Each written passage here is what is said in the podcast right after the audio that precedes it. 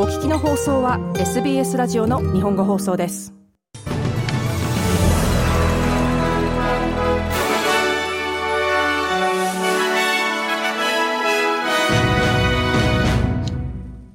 12月7日の SBS 日本語放送ニュースです。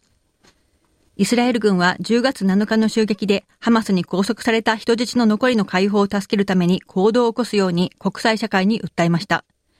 先週の停戦の間、100人以上の人質が解放され、イスラエルから240人のパレスチナ人が釈放されました。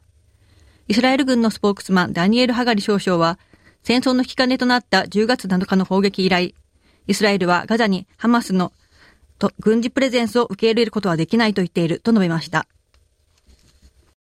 アメリカネバダ大学ラスベガス校のメインキャンパスでの銃撃事件で3人が死亡しました。また容疑者も死亡していると報じられています。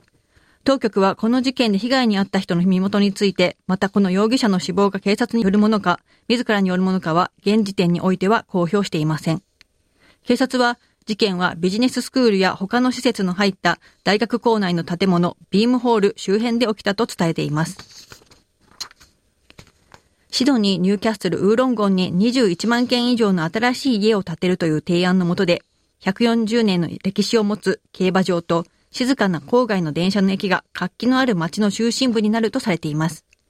ローズヒルレースコースから競馬を移し替えるための話し合いがなされており、その多くがヘリテージ地域にある約40の駅周辺が高密度化の対象となる予定です。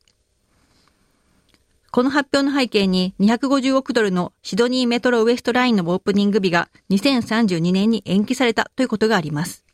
この追加の2年はプロジェクトをより持続可能なタイムラインに乗せ、さらに2つの駅の開発をすることを可能にするだろうということです。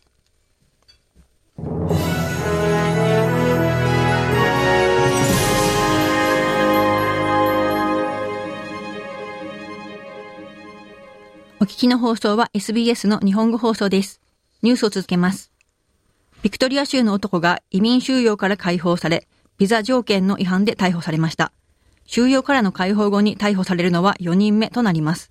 この45歳のスーダン生まれの男は外出禁止令を守らなかったとされ、またメルボルン空港で荷物を盗んだ疑いでオーストラリア連邦警察により逮捕されました。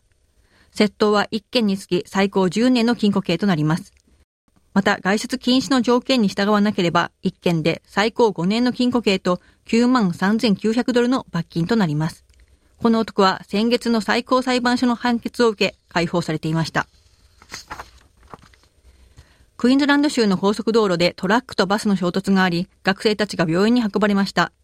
昨日、道路脇に停車したバスがトレーラー付きのトラックに衝突され、当局が M1 高速道路に出動しました。クイーンズランド救急サービスのオペレータースコット・ハリス氏はチャンネル10にこの事故からの怪我は中程度のものだと話しました。このトラックの乗員は運転手が1人で乗っていたのは約60人、そのうち生徒が55人、教師が4人と運転手が1人でした。その現場から合計11人を手当てし、評価して搬送しました。ほとんどの怪我の度合いは中程度でした。ハリス氏はこのように述べました。ニューサウスウェールズ州で減少しているコアラが、早ければ2025年にさらなる保護を受けることになっています。政府が国立公園と公有の森林地を合併し、グレートコアラナショナルパークにする計画をしています。グレートコアラナショナルパークは、シドニーの北約500キロに位置し、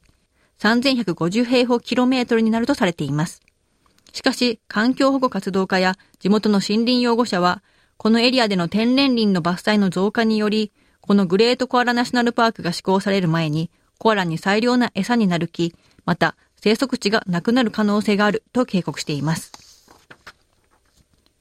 ニューサウスウェールズ州のエマージェンシーで患者が治療を待つのにかかっている時間に対応するため、作業部会が設置される予定です。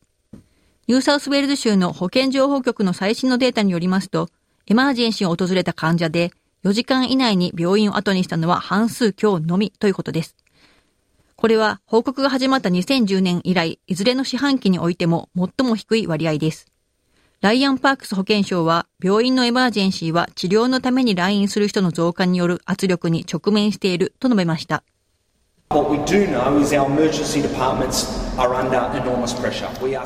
我々の知っていることは、我々のエマージェンシーは多大な圧力にさらされているということです。我々は来院する人の数の増加を見ています。エマージェンシーに来る人の40から50%の人は、民間の医療や GP で治療できるようなことで来院します。これは本当の課題です。パークス保健所でした。今年7月から9月までの間に2万7千人の人がエマージェンシーに来院しましたが、これは昨年の同じ時期と比べると3.6%増加したということになります。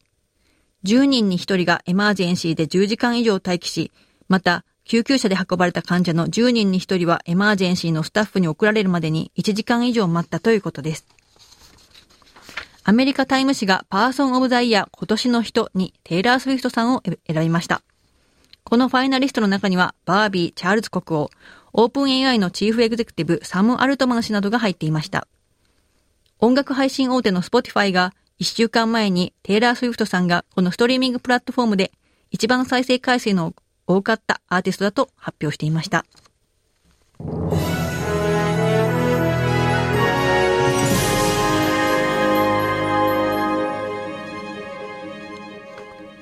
お聞きの放送は SBS の日本語放送です。ニュースに続いてスポーツ、そして天気予報です。まずスポーツからです。女子サッカーの話題で、マチルダズがバンクーバーでオリンピックチャンピオンのカナダに1対0で敗れました。マチルダズは先週土曜日にもブリティッシュコロンビアでカナダに5対0で負けており、この5日間で2度目の敗北となりました。マチルダズのディフェンダー、ステフ・カトリーは、今年はチームにとって素晴らしい年だったが、不本意に終わったと述べました。私たちは非常に重要なことを行い、私たちの国に遺産を、遺産を残したと思います。ですので、今年は私たちにとって非常に大きな年でした。不調で終わるのは少し残念です。カトリーはこのように述べました。おしまいに天気予報です。お昼の時点での明日12月8日金曜日の予報です。まず西オーストラリアのパース最高気温28度、おおむね晴れるでしょう。南オーストラリアのアデレード、最高気温36度、1、2度にわか雨が降るでしょう。暴風になる恐れもあります。ビクトリアのメルボルン、最高気温33度、曇り時々雨、暴風雨になる恐れもあります。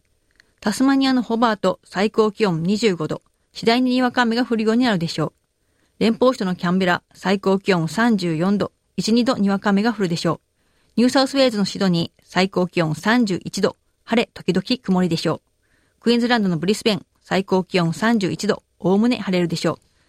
そしておしまいは、ノーザンテリトリーのダーウィン、最高気温34度、1、2度にわか雨が降り、暴風になる恐れがあります。以上、明日12月8日金曜日の天気予報でした。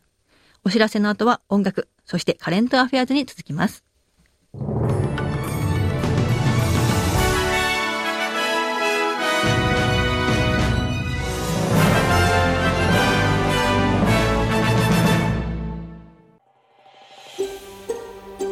SBS 日本語放送の Facebook ページで会話に加わってください。